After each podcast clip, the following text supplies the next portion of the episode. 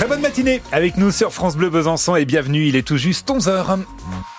Lors des infos avec Dimitri Imbert. Bonjour Dimitri. Bonjour, côté ciel pour changer, ce sera du gris et comme ça jusqu'à dimanche avec en prime quelques petites pluies ce matin. Sinon, c'est toujours aussi fou côté Mercure avec pour les maxi 13 à Dole ou Pontarlier, 14 à Morteau et Vesoul les mêmes 15 pour Besançon cet après-midi. Un petit clin d'œil à nos patrouilleurs, nos patrouilleuses sur la route qui nous disent que tout va bien en ce moment sur Besançon. La traversée est très bonne de la, la capitale comtoise. Ça roule bien sur le Houdou, Pontarlier ainsi que sur l'ensemble de la Haute-Saône. Pas d'accident, pas de ralentissement et c'est tant mieux. La carte scolaire continue, Dimitri, à faire dire dans le Doubs. À Noironte, les parents d'élèves ont manifesté ce matin contre la fermeture programmée d'une des cinq classes à la rentrée prochaine. Ils s'étaient donné rendez-vous à 8 heures devant l'école avec à la clé une circulation un peu perturbée sur place ce matin. Selon eux, la fermeture d'une classe entraînerait notamment la perte d'une ATSEM et la création de classes de 25 élèves à trois niveaux. À Besançon, l'entreprise Krila a dû être évacuée hier, située dans le quartier des Montboucons. La société est spécialisée dans la mécanique de précision. C'est une odeur suspecte qui a contraint ses 60 salariés à quitter les lieux. Huit d'entre eux se plaignaient de maux de tête. L'odeur provenait d'une canalisation qui venait d'être débouchée par un employé. Le personnel a pu réintégrer les locaux. Dans le Jura, l'incendie d'une remorque, d'une remorque transportant 15 tonnes de foin a mobilisé les pompiers. Hier matin, le feu a pris peu après 9h30 à Courland, près de Lons-le-Saunier. La route a été coupée. Le temps des opérations, une partie du chargement a pu être sauvée. La circulation a été rétablie vers midi.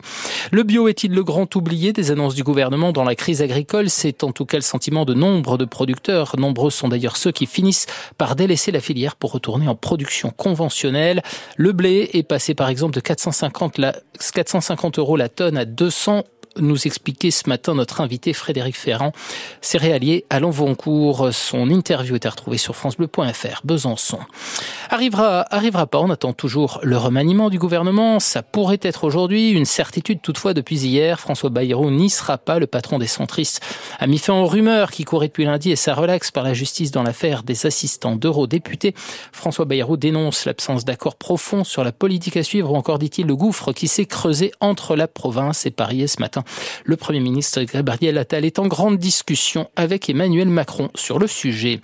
Une médaille d'or pour lancer les mondiaux de, des Bleus en biathlon, celle du relais mixte, remportée au la main hier en début de soirée à Nové Miesto en République tchèque devant la Norvège des frères Beau. Deuxième relayeur, notre jurassien Quentin Fillon-Maillet a été très solide sur les skis.